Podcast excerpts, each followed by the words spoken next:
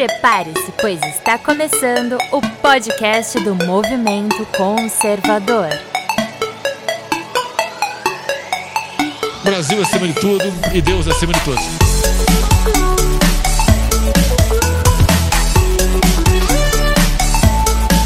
Olá, seja muito bem-vindo ao podcast do Movimento Conservador. Neste podcast traremos assuntos da política cotidiana falada de maneira fácil e sem muita complicação.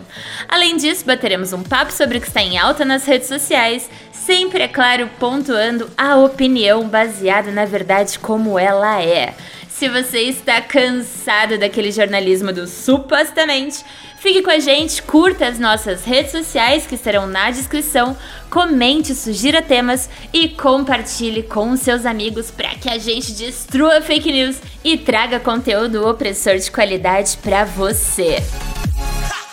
E antes de iniciarmos as apresentações, eu gostaria de agradecer ao meu querido amigo Romanini, que faz a arte das tumbes deste maravilhoso podcast. Você encontrará o arroba dele na descrição e o link para conhecer a loja mais vaporwave de camisetas da internet brasileira. Não deixa de conferir que tem muita coisa bacana por lá.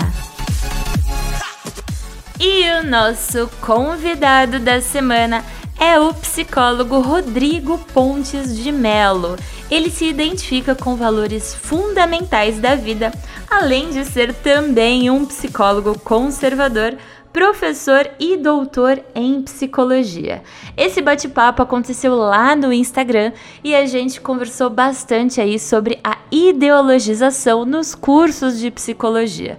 Batemos um papo também sobre a política do dia e foi bem legal. Então acompanhe aí o podcast que você não vai se arrepender, tá bom? Bora lá escutar o podcast. Aê, olha Oi só, consegui superar a tecnologia. e aí, minha gente? Deixa eu me arrumar aí, querido. Toda torta. E aí, Rodrigo, tudo bom? Boa noite. Boa noite, pessoal. Como vocês estão? Tudo bem? Eu acho que agora dá certo, né? Agora dá certo. Vamos lá. Tava tudo bem. Tudo congelado. Bora. Pois é. Steph, primeiro, obrigado pelo convite. É um prazer te conhecer.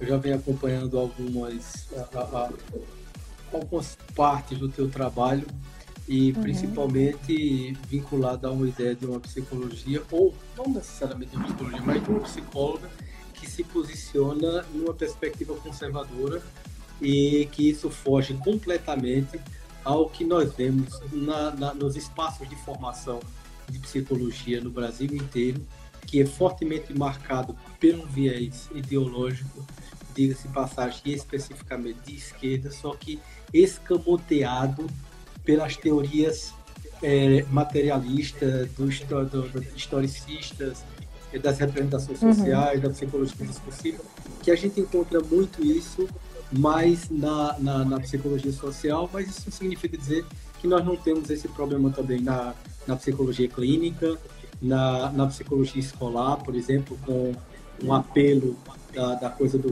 do, do freudianismo, na psicologia uhum. organizacional, quando a gente que é que é a tua área, salvo engano, da tua formação de base, né? Uhum. Que é marcada pela questão das lutas de classe envolvendo questões de interesses é, é, dessa desse conflito entre patrão e empregado, etc.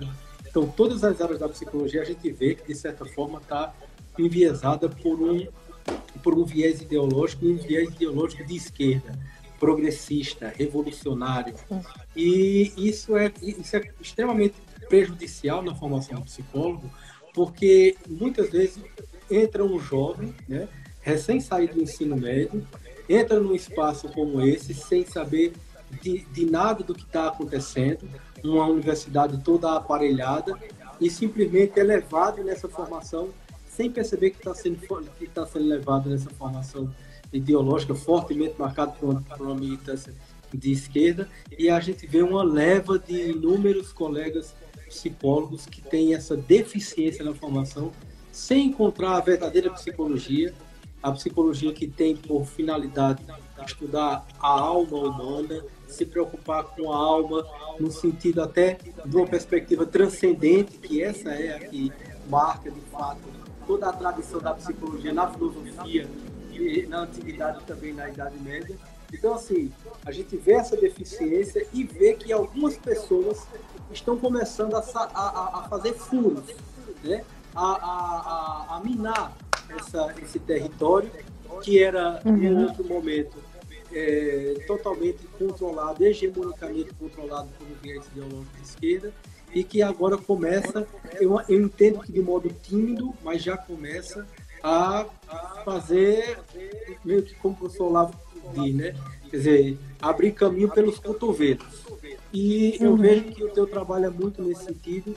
Então, se eu vou convidar a Tef para a gente conversar um pouco a esse respeito, para ouvir dela também saber a visão dela e como é que ela pensa essa, essa questão do aparelhamento das faculdades de psicologia de modo consciente e inconsciente, de modo voluntário e involuntário, porque algumas pessoas agem de modo voluntário e consciente e outras pessoas agem de modo involuntário e inconsciente e simplesmente vão, vão, vão levando, porque foram assim que elas aprenderam, foram assim, foram esses os textos que elas leram, foi esse o, o, o, os teóricos que os professores orientaram e apresentaram, elas entram nisso para especialização, mestrado e doutorado e nunca mais saem disso, fica naquela bolha e pior.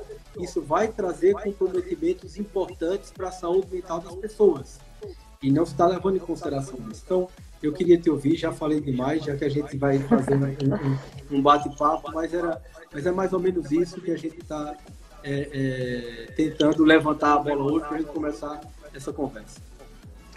Bom, então vamos lá. Para abrir os trabalhos, eu vou agradecer de novo o Rodrigo pelo convite da gente fazer essa live, agradecer aí o pessoal que está nos assistindo e falar para o pessoal que a gente vai falar sobre política, porque política está dentro aí desse assunto, afinal de contas é ideologização, mas a gente vai pegar aí hoje, para quem caiu de paraquedas aqui nessa live, a gente vai pegar hoje mais para um lado da psicologia, que é a minha área de formação acadêmica para quem não conhece. Só respondendo uma pergunta aqui do chat que não tem nada a ver, só para tranquilizar os ânimos, o Alan dos Santos está bem, ele já voltou, ele já depois, e ele agora, daqui a pouquinho, se eu não me engano, ele já deve estar tá começando aí o boletim da noite, então não se preocupem, tá tudo bem, ele não foi preso, tá bom? Viva. Não precisa colocar hashtag Alan livre, porque ele está livre. tá bom? Bom, então vamos lá, vamos começar o assunto. É, vou contar um pouquinho da minha história, tá? A minha história é o seguinte: eu entrei na faculdade com 18 anos, em 2008, e eu optei por fazer psicologia. Não me arrependo de ter feito psicologia, gostei muito dessa área, tive bastante apreço desde antes de entrar para a faculdade, né? Que a gente acabei entrando meio perdido, né? Lá para os 17 anos a gente tem que tomar uma grande decisão que vai ser aí pelo resto das nossas vidas, eu não me arrependo. E quando eu entrei na faculdade, lá em 2008, eu me formei em 2012, não tinha é, de, desta maneira que está hoje essa, essa coisa de doutrinação. Na verdade, tinha, eu que não percebia, mas não era tão escancarado como está nos dias de hoje, né? Uma crítica que eu acho válida para a gente já começar aqui a fazer, já que você citou o professor Olavo de Carvalho, é justamente sobre a psicologia. Eu fiz psicologia numa faculdade que era ciências biológicas, eu fiz lá no Mackenzie, em São Paulo. E a minha área é ciências, é, ciências biológicas. Existem outras universidades que elas é, têm o curso de psicologia aí dentro da área de humanas que a abordagem é um pouco diferente. Então, na área de ciências biológicas, a gente pega mais anatomia, é, a gente pega um pouco mais de psicofarmacologia, a gente estuda um pouco mais aí a parte biológica, anatômica, etc, etc, etc. Claro que dentro do viés aí da, da, da, da das clínicas, né? Tem muita clínica. E a faculdade de humanas, ela tem bastante clínica, mas ela tem aí algumas outras abordagens para além só da área da saúde. Então, esse é o primeiro ponto. O que, que o professor fala, o professor Olavo? O professor Olavo faz uma crítica muito forte aí ao curso de psicologia, porque quando a gente entra na faculdade, Rodrigo, você que também fez a mesma faculdade aí que eu, Davi, concordar comigo, a gente tem basicamente duas disciplinas lá na, na psicologia. A gente tem psicanálise e a análise do comportamento, psicologia behaviorista, enfim. Então são os dois nichos que a gente tem muito, né? A gente tem muito. E aí o cara dificilmente ele vai conseguir se aprofundar em outras áreas da psicologia. Então, por exemplo, mesmo dentro de outras psicanálises, dentro de outras teorias, é, sei lá, cognitiva, etc., mesmo assim, é muito difícil você se tornar um grande especialista disso. Então, ou você acaba indo para o lado do Freud, ou você acaba indo, né, predominantemente lá para o lado do Skinner, que é a psicologia behaviorista. É, então, o Olavo ele fala que, pô, você pega a psicologia, que é uma grande área, e você joga para dois lados. Então, tem tantos outros autores aí que às vezes eles não são contemplados. Antes, a gente é, entendia, eu pelo menos entendia que não eram contemplados porque a escola americana, ela pegou aí a psicologia mais pro lado do comportamento. A psicologia europeia pegou aí mais o lado da psicanálise, afinal de contas o Freud é de lá. Então, só que hoje eu acho que para além disso nós temos toda uma construção e uma doutrinação que vai fechar as faculdades só para isso, porque não é do interesse hoje dos formadores formar de fato as pessoas é, interesse, intelectualmente. Para eles, existe uma, uma questão de é, é, manter as pessoas na ignorância. Então você pode pensar assim, poxa, mas o cara, o seu professor da faculdade quer que você seja burro? Dependendo do professor, sim. Dependendo do professor, sim, porque ele não quer que você tenha um senso crítico suficiente para falar que ele está errado. Então também tem todo o ego do professor. Então acho que aí pega um pouquinho até da parte inconsciente, assim, que às vezes a gente não percebe, né? É, deixa eu ver o que mais que eu tinha preparado. É, uma, uma dúvida que sempre me perguntam. Tef, tem um. Para você, por exemplo, ser psicanalista, eu sei que foge um pouco, mas eu acho que é importante a gente só falar disso. Para você que é, quer ser psicanalista, você precisa fazer a faculdade de psicologia. Rodrigo, eu acho que a tua linha é mais para psicanálise. Eu você eu, pode. Exato. Eu tenho uma formação psicanalítica. Né? Na verdade, a minha formação como psicólogo clínico é de base analítica, né? Mas de base analítica winnicottiana, porque eu fiz formação em uhum. infantil. Então, Legal. assim, é, mesmo, mesmo na psicanálise, é como se a gente fosse um pouco meio que marginalizado, porque se você Sim. não é freudiano ou lacaniano, você não existe, né? Porque é. assim, só é, só é psicanálise se você for freudiano ou lacaniano. Mas, Principalmente é, freudiano, né? Exatamente, mas a minha formação é em clínica analítica devido à clínica infantil. Embora também eu tenha formação autodidata de psicologia jurídica, né? Eu, eu sou Olha só, jurídica há, há 12 anos. Então, daí a minha segunda crítica aí, a primeira é que você pega e joga para dois, né, para duas estradinhas ali. A minha segunda crítica é nesse sentido da formação. Por quê? Se você, por exemplo, fez filosofia, se você fez engenharia, se você fez arquitetura, se você fez matemática e você quiser ser um terapeuta, você pode ser um terapeuta, porque existem é, cursos de formação para psicanálise. Então, é, é, aí, qual que é a crítica nisso? A psicologia, ela tem, na realidade, várias psicologias dentro dela. Então, ela tem o Jung, ela tem o Lacan, ela tem o Winnicott, ela tem o Freud, ela tem o Skinner, ela... enfim, tem muitos e muitos e muitos psicólogos e tem muitos e muitas áreas, sub-áreas da psicologia.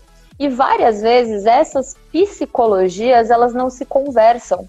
Apesar de você conseguir descrever um mesmo fenômeno com nomes diferentes em áreas diferentes, as psicologias se odeiam. Então, como que a gente constrói a ciência a partir do momento que a própria ciência que a gente está tentando construir, ela briga? Então, acho que é, esses dois pontos de atenção, até para a gente começar a repensar a psicologia, a forma de você é, ensinar psicologia, a forma como a gente tem a, a psicologia hoje, passar por um pouco disso. Primeiro, será que é, são só essas duas áreas que a gente realmente tem que focar? Psicanálise mesmo freudiana, eu tive pelo menos 12, 12 é, disciplinas em um ano. Considerando que eu tinha, sei lá, umas 30 disciplinas, 12 eram só voltadas para a área de Freud. 12.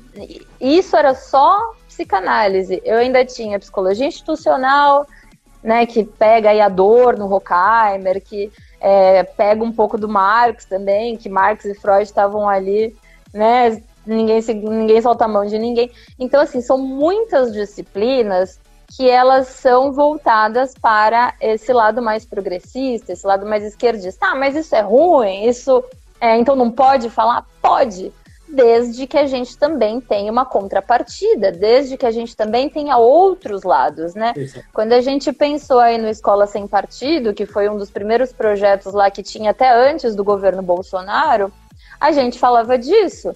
Não é fazer com que o professor calhe a boca. Não é lei da mordaça, não é que ele não fale. A questão é, se você quer falar bem do Lula, meu filho, você também vai falar bem do Bolsonaro.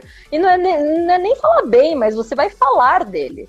Porque o que acontece dentro das, das escolas, e isso acaba reverberando na faculdade, na academia, é que só se fala de uma linha, é que só se fala de um lado, é que só se conta uma história né, aquela Petra doida lá não foi contar a história lá do impeachment, e a gente viu que, ué, eu, eu tô em outro país, eu não vivi isso dessa forma. Então essa é uma das minhas críticas, e a minha segunda crítica, que aí entra aí dentro das psicologias, que nem adianta a gente pensar isso no Brasil, teria que pensar, repensar a psicologia, é essa falta de diálogo, né? Então essa falta de diálogo que as psicologias têm, e os profissionais acabam trazendo isso, né, Rodrigo? Você até comentou comigo, vamos começar a se conversar. Sim, vamos começar a se conversar. Então, o psicólogo organizacional, através ali do, das teorias que ele usa, o psicólogo lacaniano, o psicólogo freudiano, o psicólogo skinneriano, enfim, conversar, porque a gente consegue sim traduzir o mesmo fenômeno com nomes diferentes às vezes, uhum. né? A gente consegue fazer esses diálogos. E por que, que a gente não tem esses diálogos? Porque a gente é construído para não ter esses diálogos. É verdade. O, TFC estava colocando uma coisa importante, que era fazer essa diferença das que a gente chama das abordagens, né?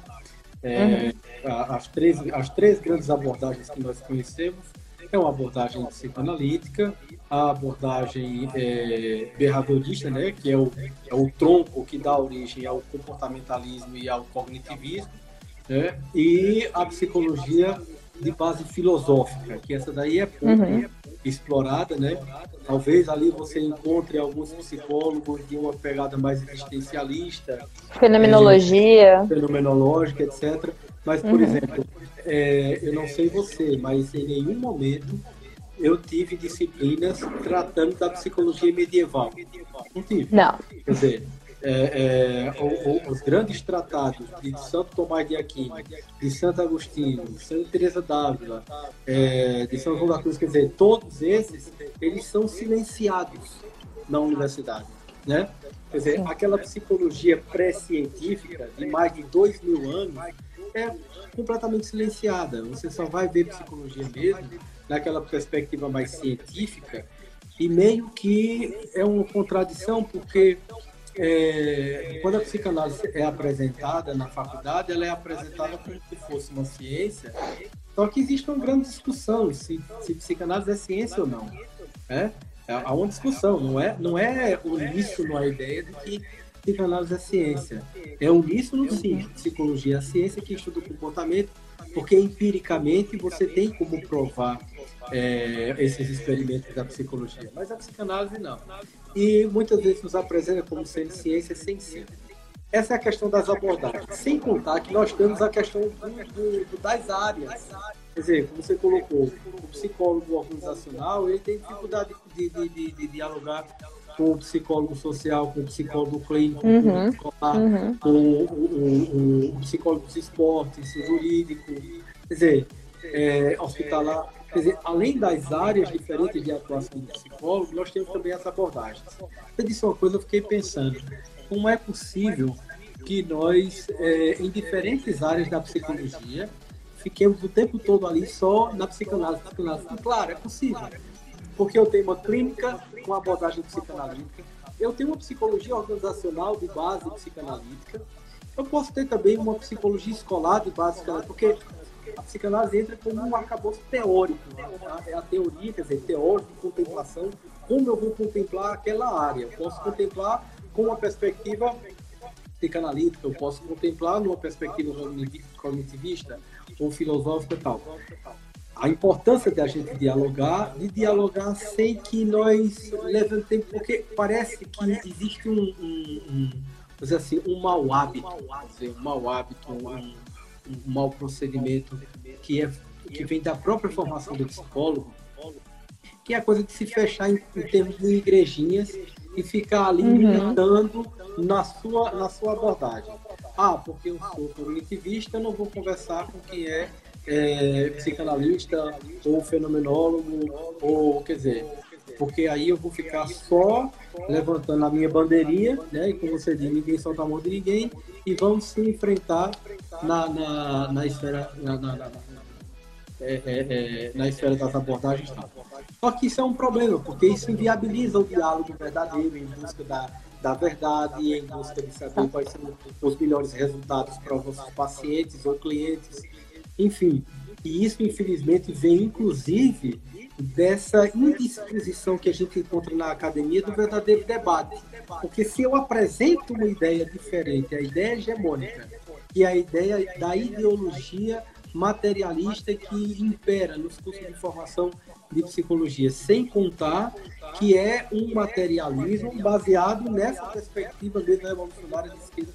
Então, se você apresenta algo diferente, você vai. Primeiro, que o debate é inviabilizado. Segundo, que você vai ser rotulado de tudo que imaginar de depreciativo. Então, uhum. já vem o rótulo até para inviabilizar o debate.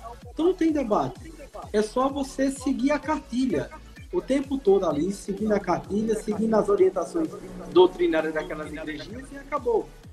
Isso é um problema, por quê? Porque isso vai reverberar na formação e, consequentemente, no trabalho do psicólogo.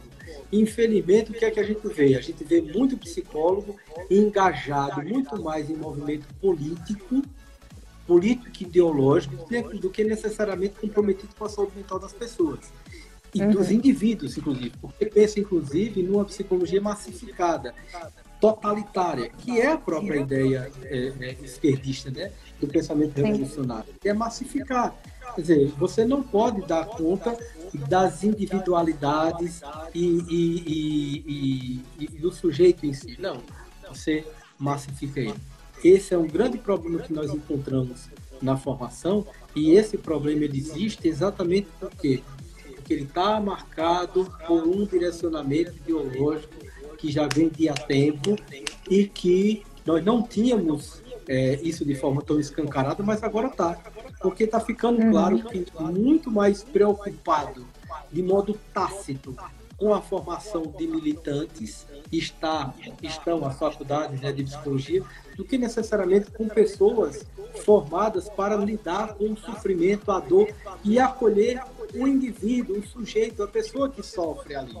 Né? Uhum. A coisa de você abraçar, de você acolher aquele que sofre e não tentar impor uma determinada abordagem, uma visão de mundo para aquele sujeito, que é, inclusive, um, um, um, uma orientação que, embora eu tenha todas as reticências com relação ao sistema conselho, mas que há muita contradição na, na, na, nas posições deles, mas o próprio é, é, é, é código de ética do, do psicólogo ele direciona que o psicólogo não pode, de forma alguma, direcionar ideologicamente, politicamente, sexualmente, filosoficamente o seu paciente, o, sujeito que o procura. Só que, se eu parto do princípio, por exemplo, de que, como eu já ouvi muito isso na universidade, de que tudo é ideologia e que tudo é uma ação política, Então, para essas pessoas é muito fácil quebrar todos esses, esses pré-requisitos do código de ética e começar a interferir na vida das, das pessoas nesse sentido. E isso é uhum. é muito grave, porque a gente vê publicamente psicólogos se posicionando muito mais na defesa das ideologias e das suas, das suas teorias e do seu, das suas teses, etc., do que com o sofrimento e com o indivíduo, com o sujeito. Um pouco isso do que eu acabo observando. Sim. Eu vou ler os comentários daqui a pouquinho, porque teve, tiveram alguns comentários que eu gostei e eu quero comentar sobre eles, mas antes eu só quero comentar sobre uma, uma parte aí que o Rodrigo falou, sobre a, as ciências, as psicologias adormecidas, né? Esses tempos atrás, acho que faz uns dois meses, por aí, uns três meses, eu sempre fui da área organizacional, sempre trabalhei em empresa, então eu, eu fazia várias é, funções dentro da, da psicologia organizacional, recrutamento e seleção, treinamento e desenvolvimento, subsistema de comunicação interna, comunicação externa, enfim, era bem organizacional mesmo. Mas quando eu vim para política, eu acabei fazendo alguns ensaios muito mal feitos, né? Tentei o máximo sobre depressão e ansiedade. É, eu gravei dois podcasts, um no Oliver Talk e um outro que foi o Café com a Dani. Não sei se vocês conhecem, se vocês não conhecerem, procurem. São muito bons os podcasts desse pessoal, Café com a Dani e o Oliver Talk. Tá? Lá tem, além desse episódio, se vocês quiserem assistir os outros, são muito válidos também. Mas eu falei nesses dois podcasts sobre depressão. E eu peguei, eu fiz isso à luz de São Tomás de Aquino e as pessoas ficaram em choque. Como assim, né? Uma psicóloga falando de São Tomás de Aquino, que coisa estranha. Então, a gente vai começar a, a ver a depressão de outra forma. Como assim, né? Como é que a gente pensa é, sobre depressão, na, falando de São Tomás, no sentido da gente pensar positivo, da gente sentir o mundo, da gente começar a ter as experiências sensoriais porque a depressão ela é muito. É, você começa a perder o, o, palpável, o corpo, e você fica ali no mundo do, das ideias, no mundo imaginário. E aí, quando você começa a voltar para o mundo, né, para essa atmosfera e sentir prazeres na vida, você acaba conseguindo, para alguns casos, vencer muitas dessas psicopatologias, principalmente hoje em dia que a gente está tão solitário e todas essas psicopatologias acometem tanto a nossa, a nossa vida. Mas eu queria falar aqui sobre dois comentários. Um que foi da Carol, deixa eu só achar aqui. A Carol comentou alguma coisa so... aqui, ó. Serve... Conselho serve mais para doutrinar e indenizar. É isso mesmo. Conselho de psicologia. É... vamos falar sobre o conselho de psicologia e o, o como é que chama o outro? Tem o conselho, tem o CRP e o CFP, que é o Conselho Regional e o Federal. É. é.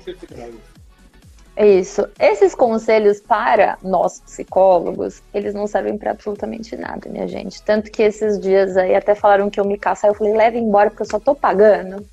Só tô pagando, isso não me ajuda em nada. Porque ainda o CRM, o cara apronta, o cara, não que a gente queira aprontar, mas o, o, cara pode ser bandido, sem brincadeira. O médico, ele pode ser bandido, que o CRM ele vai defender com unhas e dentes ali. Agora, o conselho de psicologia, eu acredito que vários outros também, que eu não conheço tantos, é, eles não servem para absolutamente nada. Eles servem para quê, Rodrigo? A gente paga essa porcaria, não é barato, acho que é uns 200, 300 reais por ano, assim, tipo, eu podia, sei lá, eu podia, já tá em quase 500, eu não sei porque eu coloco isso no débito automático, tá vendo? Estão me roubando, ô Rodrigo, estão me roubando. eu podia estar tá gastando em sorvete no McDonald's, que ia ser mais vantagem. Ia ser mais vantagem, eu ia engordar uns 10 quilos, mas ia ser mais vantagem do que esse conselho de psicologia. Porque eles só servem para ficar me mandando SMS, me enchendo o saco, falando que eu tenho que votar lá, e daí a chapa é tudo de esquerda naqueles conselhos. É, vira e mexe falam que vão me denunciar porque eu sou porque eu me digo psicóloga conservadora. E é só eu sou psicóloga formada, bacharelada, graduada, lindo, fiz cinco anos sem uma DP, mas eu me digo psicóloga conservadora, certo? E o conservadorismo não tem nada a ver com a psicologia. O conservadorismo é a minha visão de mundo. É que as pessoas são tão incompetentes e burras para entender isso, os esquerdinhas, que eles tentam nos atacar pelo aquilo eu, eu, que eu, eles são doutrinados, desculpa, né? Desculpa te interromper, Tef, só para fazer uma observação. Eu acho interessante isso, porque é o seguinte. É, nós encontramos, certo, é, diversos profissionais que se identificam, inclusive, como marxistas. Uhum. Né? É, e feito vista grossa, né? Sim. A gente encontra isso, inclusive, na, na, na, na faculdade, e outra coisa, da mesma forma que se diz, pô, eu sou. É, qualquer que seja esse rótulo, se for um rótulo que atenda ao interesse do conselho, fica todo mundo calado. É, uhum. Se for militante disso, disso, é psicólogo militante disso, disso, disso, fica todo mundo calado. É, se é militante de uma outra perspectiva, de uma outra visão, de uma que vai de encontro ao interesse deles, isso aí já é um problema. E aí já começa as caças, as caças bruxas. Isso uhum. é muito uhum. preocupante. A gente precisa refletir mais sobre isso e precisa tomar posições frente a, a, a essas situações, porque é, é, é, aquela coisa meio que de uma guerra assimétrica. Quer dizer, só pode um lado e o outro lado não pode. É porque a mesma coisa que você estava colocando. Quer dizer, eu só posso apresentar essa teoria na faculdade, eu não posso apresentar outras. Uhum. Isso é muito preocupante. Então, e eu até ia falar alguma coisa, eu esqueci, deixa eu continuar lendo o comentário aqui, mas eu ia falar alguma coisa sobre isso. Calma que a minha memória tá terrível. Me falaram para cortar o açúcar para sair a memória, para voltar a memória. Deixa gravado. Eles estão na ciência da empatia, da subjetividade. Ah, eu lembrei o que eu ia falar. É polêmico, tá, gente? Ó, é polêmico. Eu vou fazer uma pergunta. Eu não vou mais achar o comentário, mas o comentário acho que era desse, era psi ponto alguma coisa. Então, comenta de novo aí que eu leio. Deixa eu só voltar aqui. Seguinte, polêmica. Polêmica, vocês que estão aí. Se chega uma psicóloga, psicóloga formada, linda, graduada, maravilhosa, clínica, e ela fala assim: Eu sou feminista e eu sou pró-aborto, tá? Pode ser, na vida particular dela, pode ser o que ela quiser. Aí ela vai para a clínica e ela começa a fazer um movimento de convencimento que não é papel do psicólogo. Psicólogo, eu não sou clínica, mas o Rodrigo é e ele pode falar isso melhor do que eu. O papel do psicólogo não é aconselhamento. O psicólogo te ajuda a você encontrar os caminhos.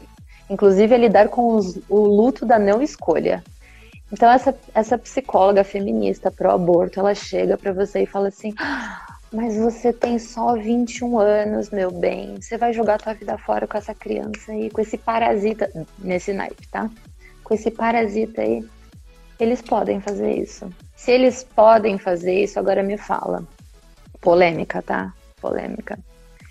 Se vai uma pessoa, não tenho nada contra, absolutamente nada, amo de paixão, mas é só no campo das hipóteses. Se vai um homossexual no consultório e ele fala assim, cara, eu fiz transição e transição homossexual, na verdade, transexual. É, eu fiz a transição e não é isso que eu quero da minha vida. Acho que eu vou me matar. Se você ousar, se você ousar tentar ajudar essa pessoa, ah, meu Deus, cura gay, meu Deus, meu Deus, não pode. Você tem que ir lá, você tem que ajudar o cara a, a se aceitar. Ele tentou se aceitar lá atrás, né? Ele passou por um processo terapêutico de dois anos, pelo menos era para fazer, por um processo terapêutico de dois anos, e ele chegou à conclusão, junto daquela merda daquela equipe, que ele tinha que fazer essa transição. Fez a transição, se arrependeu. Os dados estatísticos de arrependimento são gigantescos. E sabe o que, que a militância faz? Isso aqui, ó. Militância tapa os olhos.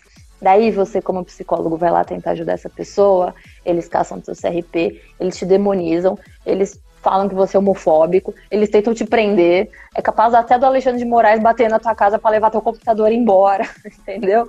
Então, assim, abre todo um inquérito investigativo. Agora, a psicóloga feminista pro aborto, ela pode te convencer a abortar a tua criança, porque, poxa, você só tem 21 anos, esse parasita vai ferrar com a tua vida. E é nesse jeito que são os discursos. Entrem no Twitter, vocês aqui do, do Insta, quem não tem Twitter, entre no Twitter e coloca na busca psicóloga feminista, psicóloga pro aborto. Tem várias, tem várias. E é assim, pode ter o cabelo azul, sovaco peludo, vocês são livres para ser o que vocês quiserem. Mas é, o que é falado no consultório, isso é de responsabilidade. E o CRP, o, o, o CFP, não sei o que da vida, P, tá nem aí para isso. Então, esse, essa é a doutrinação, porque isso não é só a menina que já se formou e ela decidiu ser feminista, não sei o que, isso vem de lá de trás. Né? Os professores estão formando profissionais desta forma. E olha, não é julgamento de valor, não é julgamento de valor.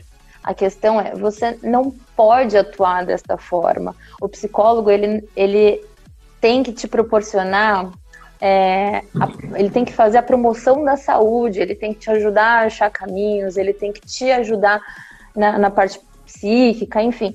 Ele não tem que escolher ou te pautar ou te direcionar para nada. E é exatamente a forma como a, a formação está acontecendo hoje. E isso é muito preocupante. Eu entendo que um ponto disso é alguns professores eles nem se dão conta dessa, dessa doutrinação. Muitos deles se dão, tá? Muitas vezes é maldade mesmo. Mas muitos deles não se dão conta porque quando eles foram formados e alguns desses professores eles acabaram fazendo nem psicologia, acho que foi pedagogia ou, ou alguma coisa assim nesse sentido, e aí depois eles acabaram fazendo algum curso a mais. Nem, nem todos os professores dentro da universidade, da academia de psicologia, são psicólogos, tá? É, eles tiveram uma formação recheada de esquerda, de progressismo e etc. E eles não. É, é a mesma coisa da educação da escola, do Paulo Freire. Vocês no chat, se não for Paulo Freire, quem que é? Vocês sabem? A gente só sabe do socioconstrutivismo. A gente nunca tentou nada diferente. A gente, todas as vezes que a gente faz ensaios com outras disciplinas, com outros autores, com outras metodologias, a gente inevitavelmente acaba batendo na porcaria do Paulo Freire. Então, esses professores, eles não sabem outra forma de operar. É a forma como eles operam. Então, a gente precisa não só ajudar os alunos as pessoas que estão em formação, mas a gente precisa ajudar os formadores. Porque se a gente não ajudar os formadores, muitas vezes, para eles se darem conta do que eles estão fazendo e o que, que isso repercute lá na frente, a gente não consegue mudar. É. Então fica aqui aquela psicologia crítica, né, Rodrigo? A crítica pela crítica e a solução, ó, não tem. É, exatamente. Agora, a grande questão, eu já, eu já refleti muito a esse respeito e, e ainda continuo, sabe? É, a, como alcançar esses formadores, uma vez que é, muitas vezes esses formadores eles já estão meio que encastelados numa posição de uma autoridade de saber, que meio que se ele questionar o próprio pensamento ou se questionar, que isso é inclusive a postura de um intelectual sério, honesto, ele se questiona de verdade, em busca da verdade. Mas se ele começa a fazer isso, ele vai pensar que está fragilizando a posição dele, o pensamento dele, e ele sequer ousa é, pensar na possibilidade de mudança de pensamento. Né? De questionar, uhum. por exemplo, há pouco a gente estava falando sobre a questão das abordagens. Poxa, será que a psicanálise é toda poderosa? Será que o behaviorismo não tem suas coisas interessantes? Será que o cognitivismo também não tem suas grandes contribuições? É, muitos dos psicólogos baseados numa perspectiva filosófica também não têm suas contribuições. Quer dizer, por que se fechar e achar que só aquilo ali está certo? Muitas vezes os formadores eles estão nessa posição de que só ele e a forma como ele pensa é que está certo e que deve ser perpetrada porque foi assim que ele aprendeu e tal. E ao invés de levar em consideração a verdadeira investigação livre, ele vai sendo levado pelo, pela, pela militância de uma ideologia e uma ideia do qual ele foi meio que quase catequizado naquilo ali, uhum. né? que, dogmatizado nisso. Isso é muito preocupante. Infelizmente, tudo isso que você citou aí é muito pertinente ser discutido, né? A posição das pessoas que fazem os conselhos e como elas direcionam a, a, a sua, a sua conduta para com os psicólogos usando dois pesos duas medidas, né? É, chamando alguns para responsabilidade e outros não. É como se assim, olha, esse aqui é permitido, pode ir, vai. Porque isso aqui é a bandeira da gente, então, se é a bandeira da gente, então vai lá. E qualquer um que é de oposição a essas bandeiras é feito um caça-bruxas. Isso é muito perigoso. Muitos colegas, a gente escuta sempre histórias de colegas que porque colocou a, a vinculado ao seu, a, a, sua condição de psicólogo, seja conservador, cristão, ou isso, aquilo, outro, é ali perseguido. Só que se você é, psicólogo, é, parte, é, é, é, membro integrante do movimento X, Y, Z, seja é, todos os movimentos que são de orientação do conselho. Essas pessoas elas estão sob o manto de proteção do conselho. Isso é muito perigoso. Uhum. Isso é muito perigoso mesmo. Agora, deixa. Você estava tava fazendo comentários acerca do, do estavam colocando aqui no chat. Instituto Psi fez uma pergunta, colocou Freud marxista. Ó, é, se você ainda tiver só explicar uma coisa. Não necessariamente que Freud é marxista ou marxismo seja Freud, é que ambos fazem parte de uma mesma origem epistemológica, de uma mesma origem de uma perspectiva de pensamento revolucionário. Ambos estão comprometidos com um questionamento ferrenho e, e frontal com a civilização ocidental e com os valores da civilização judaico-cristã. Então, por isso que eles estão ali juntos, tá certo? Há, um, há um, um, uma base de pensamento filosófico que sustenta tanto o marxismo quanto a psicanálise freudiana. E, assim, é interessante como essa coisa da, da intolerância a um pensamento diverso ela está presente, inclusive na, na, na, na própria história da psicanálise, é, Jung ousou questionar Freud. Jung foi escorraçado no movimento psicanalítico. Né? É, Adler também foi outro, porque ele ousou questionar. Então, ele foi também é, é, colocado de lado. Então, quer dizer, não há nem espaço para um pensamento plural dentro dessas, dessa, dessas perspectivas. Então, eu acho importante fazer essa, essa observação. É quando pergunto, Freud marxista de certa forma, sim. Por quê? Porque todos fazem parte da chamada Escola de Frankfurt. Direto uhum. e indireto. Eles estão ali, quer dizer, a gente precisa estudar mais e ver que todos eles estão ali, como o TF disse, ninguém solta a mão de ninguém. É, é, é Adorno, é Marcuse, é Freud, Foucault. Dizer, Foucault, todo mundo está ali no, sob o manto de uma, de uma perspectiva materialista que é o pensamento é, é, contra, na verdade, o revolucionário. Né? Tem, tem uma outra observação, assim, outro, outro comentário aqui que eu achei é, interessante, Tef. Me fugiu agora, deixa eu que eu estou procurando.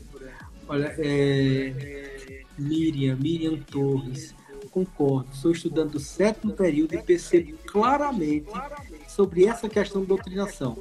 Quer dizer, você vê, não é só a mim que está colocando esse relato.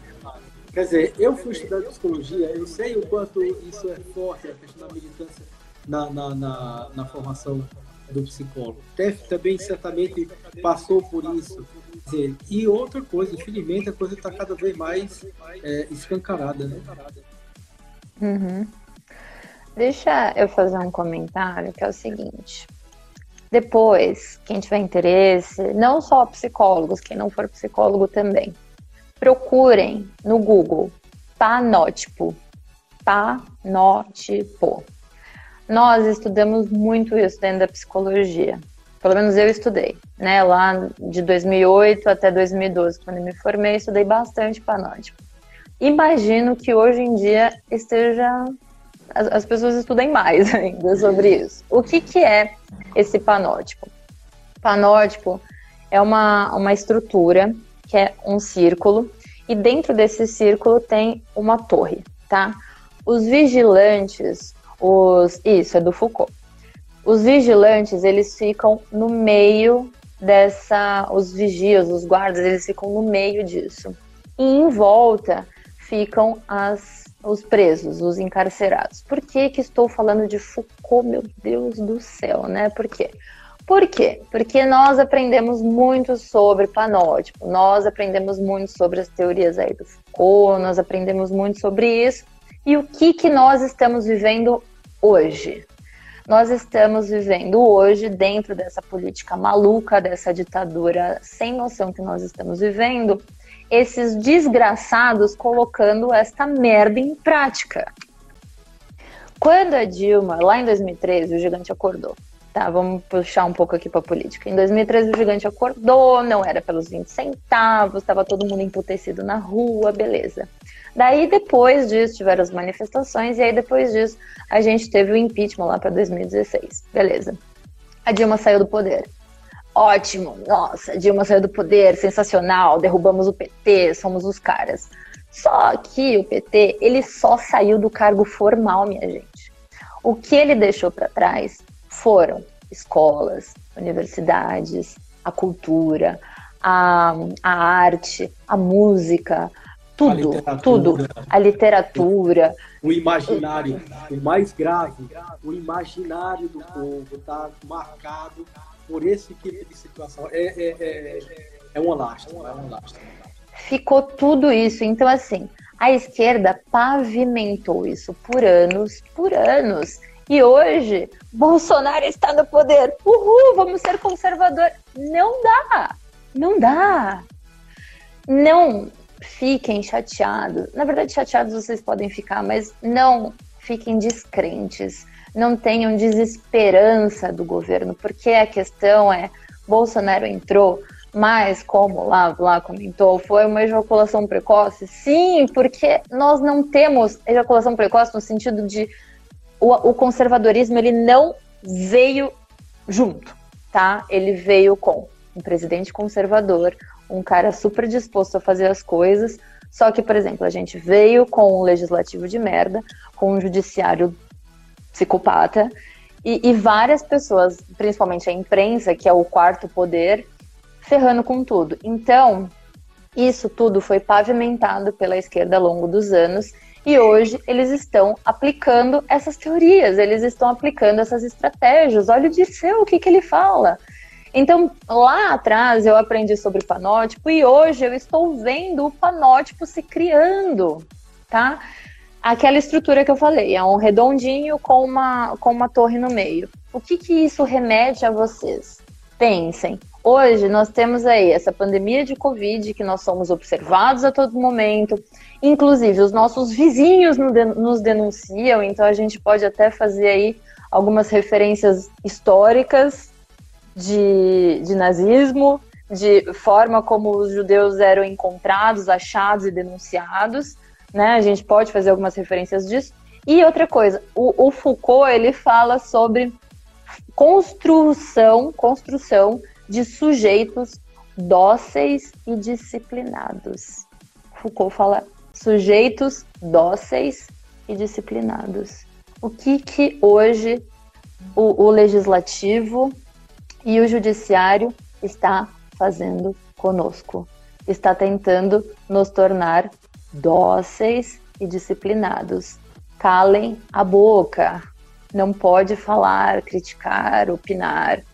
A esquerda, ela, ela parece burra, mas a esquerda, os intelectuais lá da esquerda, que eles se alinham e se conversam, eles conseguem se alinhar e conversar, porque por mais que eles se odeiem, eles se juntam na hora que o caos vai acontecer para construir coisas. À direita, nós temos intelectuais incríveis, maravilhosos, mas que muitas vezes eles falam sozinhos e a gente não tem hoje na direita uma união no sentido de construir estratégias, de pensar estratégias, de falar sobre a parte intelectual. Na verdade, é tudo militância, é tudo porrada, é tudo vamos invadir o negócio. Dentro da psicologia, a mesma coisa. Então, assim, se a gente não consegue fazer a nossa lição de casa enquanto profissional, imagina todo o mundo, né? Tem até um. Eu já vou passar a palavra pro Rodrigo, porque eu falo pra caramba. Tem até um ditadinho lá, deixa eu tirar essa notificação. Tem até um ditadinho, sei lá. Todos esses ditados vêm de um chinês, vem do. Não pode falar de chinês agora. Tá proibido falar de chinês agora. Veio de um oriental, é, é, que é o seguinte: o sábio, o sábio, pronto, o sábio. Incrível. Tem, tem o ditado de um sábio que é o seguinte: o sábio foi lá para um garotinho e deu um quebra-cabeça, certo? E aí o garotinho pegou o quebra-cabeça e era ali um mundo. Tinha ali um planeta Terra. E aí ele falou, aí o sábio falou para ele, ó, te vira, arruma isso aí. E aí ele começou a tentar encaixar as peças do quebra-cabeça, quebra-cabeça, quebra-cabeça, não conseguia, não conseguia. Nossa, mas tá muito difícil, onde que é a água, onde que é não sei o que, muita pecinha. O que que eu faço? Aí o menino chegou lá pro sábio e falou assim, cara, não dá, não tô conseguindo, não vou conseguir resolver o mundo aqui. Aí o sábio pegou e falou assim: então você pega essa, essas peças do quebra-cabeça e você vira ao contrário. Quando o menininho virou ao contrário essas peças, ele viu que formava a imagem do rosto dele. E aí ele falou: pô, sou eu, sou eu, vou montar. Aí ele montou rapidão, ele, ó, rapidinho. Então, assim, moral da história, né? A gente tem sempre que fazer a moral da história construa, melhore primeiro você, o indivíduo. Isso é muito coisa de psicólogo, né? Tinha que ser uma live de psicólogo para ter isso, né? Construa melhor a sua vida, a sua existência, né? Se melhore. Quando você conseguir resolver os teus problemas e separar o que, que é seu e o do outro, aí, meu filho, aí você parte para o mundo. Aí você parte para o universo. Mas por enquanto, a gente precisa resolver os nossos problemas. E isso está muito difícil, está muito difícil. A gente não está conseguindo, na política, resolver os nossos problemas, imagina, né? E na verdade dá um trabalhão, né? A gente resolver uhum. nossas questões dá um trabalhão. É, né? Não é de uma hora para outra. Né? A gente vê muita gente aí discute resolver os problemas dos outros. Mas quando vai lidar com os próprios, a gente vê que, que, que é um Deus nos acuda. Uhum. Mas é, essa questão é muito importante que você está trazendo sobre como as teorias que são tratadas nas universidades, né, elas, elas são importantes ferramentas para subsidiar a militância política. Uhum. Eu não sei se vocês já. É, tem alguns psicólogos aqui, estudantes de psicologia, até psicóloga. Eu não sei se vocês já receberam comunicados oficiais do sistema conselho que não diz mais prezado psicólogo ou prezada psicóloga. É prezado. É um X. Eu, eu recebi prezade. Eu recebi prezade. É. Veja, é, é, não se trata, não se trata aqui de uma questão de gênero agora. Está uhum. se tratando de uma questão de que há uma, uma intenção de mexer com a linguagem, mexer com a escrita, para mexer com o comportamento das pessoas, para gerar um comportamento e gerar uma mentalidade nas pessoas. E veja, isso é pensado. Se você for para os, os programas de pós-graduação, de psicologia, de psicologia da linguagem, da, da, da, do mestrado e doutorado também letras, etc. O pessoal estuda, trabalha, faz essas pesquisas pensando como lidar, como mexer, como manipular esses meios para subsidiar também a manipulação das, da, da, das mentes e dos comportamentos das pessoas. Então, na, é, é como o professor Olavo sempre coloca, tudo que está em funcionamento na sociedade há 10, 20, 30 anos atrás passou por uma pesquisa orientada por um professor na universidade. Quer dizer, as pessoas pensam isso, desenvolvem isso, e daqui a alguns anos isso está é, se disseminando e a gente não sabe as origens. De onde vem isso? Quer dizer, quantas e quantas teses de doutorado, quantas e quantas dissertações de mestrado sobre as ideias de Foucault, as questões relacionadas a, a esse ponto específico que você tocou sobre a questão do panótipo, que a gente vê muito naquele Vigiar e Punir, que é o, uhum. tipo clássico dele e tal, para ser colocado em prática. Foram anos aí. Quer dizer, você Sim. vai aí nas universidades ver que essas teses elas estão gradativamente entrando no, vamos dizer assim, no cotidiano das pessoas. A formação uhum. de língua nova, né, de, de, de, novas palavras, essa nova língua, quer dizer, a palavra empoderamento, empoderamento existe, irmão. Quer dizer, cria-se a palavra para ela ter um efeito no comportamento das pessoas. Né? Uhum. É, como, por exemplo, bem, são inúmeras as palavras que a gente pode estar colocando aqui e que elas são criadas para gerar esse tipo de sentimento e, e, e comportamento. É, é, interessante que eu vi uma vez o professor lá falando uma coisa que eu nunca, nunca estive no passado, porque eu fiz uma, uma dissertação de mestrado sobre a questão da violência contra a mulher na, na educação. Só que ela foi completamente é, é, eivada de pensamento é, é, é pensamento de esquerda, feminista e tal. Na época, em 2010, eu estava completamente envolvido na academia nesse pensamento. Graças ao professor de Cavalho que me, me despertou nisso aí. Mas quando a gente estava discutindo essa coisa da psicologia discursiva, né? Quer dizer, como é que nós utilizamos as estratégias discursivas para fomentar um determinado tipo de ideia, de comportamento, de postura, etc. Isso onde? Isso lá atrás, lá nos vídeos de 2010, 2008, quer dizer, já vão aí 10, 12 anos. Quer dizer, muitas teses, muitas dissertações estavam sendo desenvolvidas nessa mesma perspectiva. Então, Sim. quando eu estudei sobre linguagem, a gente só estudava basicamente três: o significado, o signo, significado e significante. Então coloca o Isso. sujeito como grande significante. Então ele dá nome a tudo. Então ele não está submetido à linguagem. E, e, o professor Olavo disse um, muito interessante. Existe o signo, existe o significado e o referente. Porque o referente está vinculado à realidade. E quando você tem o significante, você não tem a realidade. Você tem um sujeito autocrático que ele determina aquela palavra e aquela realidade. Não ele se submete à realidade. Isso traz uma ruptura completa no comportamento e na forma da visão do mundo das pessoas. Se você não tem um referente, uma realidade que dá referência à palavra que você está usando, que você está, por exemplo, isso aqui, isso aqui, certo?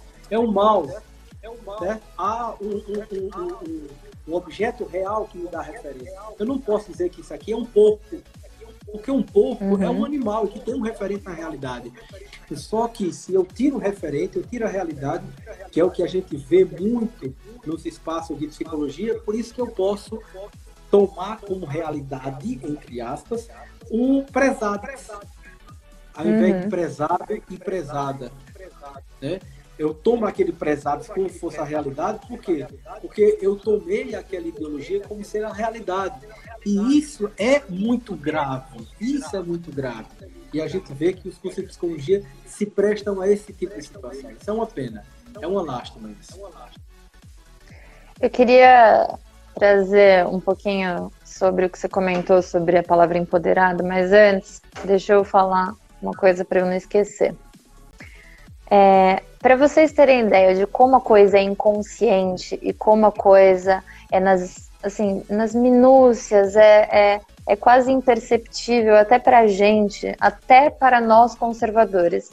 Vocês perceberam que quando eu fui dar o exemplo lá da, da psicóloga feminista e lá do conservador, se vocês analisarem a minha, minha postura diante do que eu estava falando, vocês perceberam um certo medo de, putz, eu tenho que tomar cuidado com o que eu falo, eu preciso ter uns dedos aqui, eu não posso falar claramente as coisas. Isso daí, eu comecei a perceber o que eu tinha falado agora. A gente se enrola, né? E por que, que a gente se enrola para falar as coisas? A gente se enrola para falar as coisas porque nós estamos é, disciplinados já a policiar o nosso pensamento. Que tenso, né? Vocês já pararam para pensar nisso?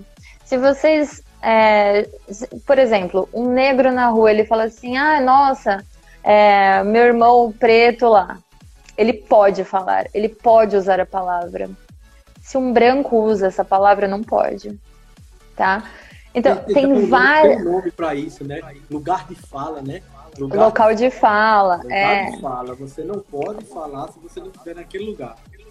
É grave. O maior, isso, mas o maior problema, o maior problema é que você passa a condicionar as suas ações em função do, da, do politicamente correto, dessa sociedade. Então, assim, falaram tanto que o governo ia oprimir, mas quem mais oprime a gente é, é, é, é muito. É uma cortina de fumaça que eles fazem na gente.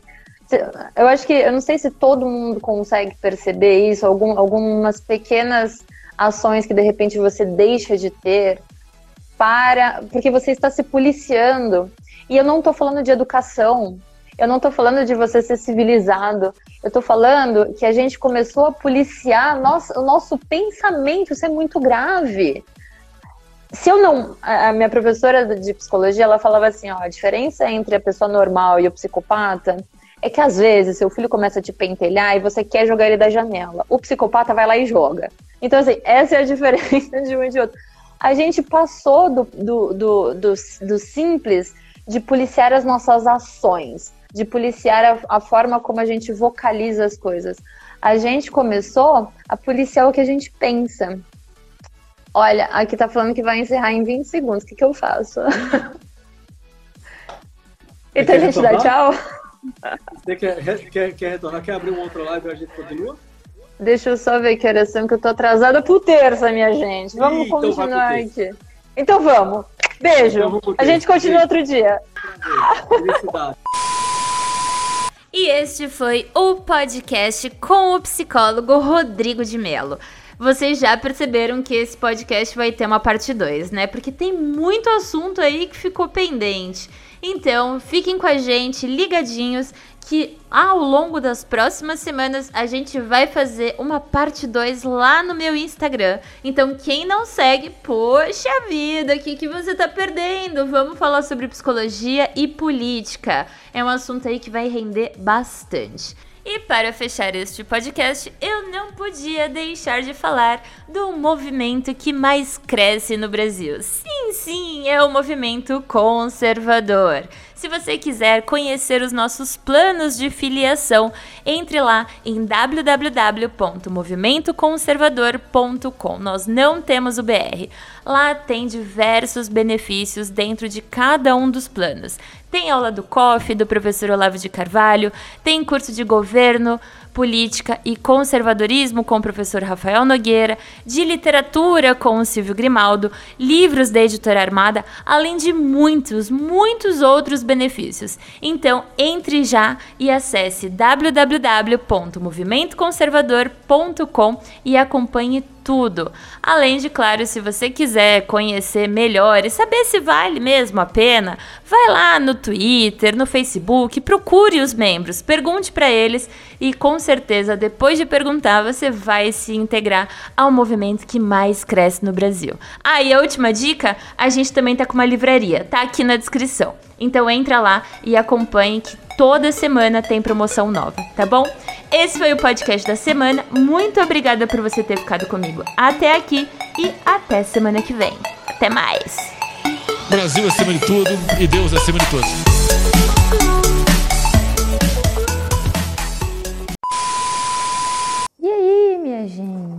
Tem ninguém online. Deixa eu esperar. Deixa eu esperar que eu tô tendo muitos problemas técnicos. Deixa eu vir mais pra cá que eu tô toda desalinhada aqui. E aí, boa noite, boa noite. Deixa eu esperar o Rodrigo entrar, porque eu sou péssima com tecnologia, minha gente. Na verdade, o problema não é a tecnologia, o problema é o Instagram. Eu nunca tive Instagram, a coisa é difícil aqui para mim. Peraí, peraí, que isso não é blooper, não. É só um recadinho. Essa live vai ficar disponível lá no meu canal do YouTube. Então, se você não me segue no YouTube, procure por Tef Ferrari lá no YouTube para você ver as nossas carinhas e a gente discutindo aí, debatendo este assunto que é tão caro para nós conservadores, tá bom? Então, bora seguir a Tef lá no YouTube para dar uma força moral aí. E claro, só lembrando mais uma vez, porque meu chefe precisa que eu faça isso, né, minha gente? Se você quiser se filiar ao movimento que mais cresce no Brasil, www.movimentoconservador.com. Pronto, falei demais. Tchau, beijo e até semana que vem. Fui!